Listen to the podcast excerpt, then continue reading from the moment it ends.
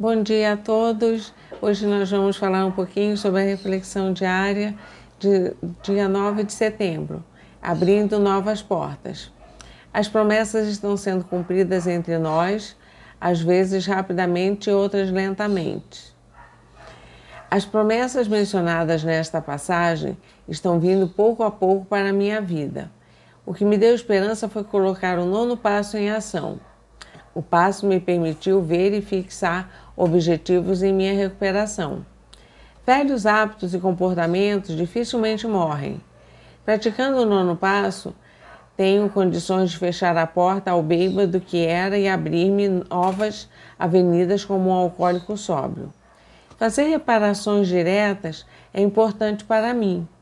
À medida que reparo relacionamentos e comportamentos do passado, posso com mais facilidade viver uma vida sóbria.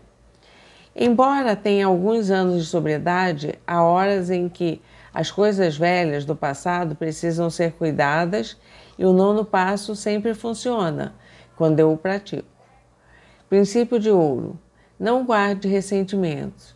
E mais boas 24 horas de serenidade e sobriedade para todos nós. Bom dia.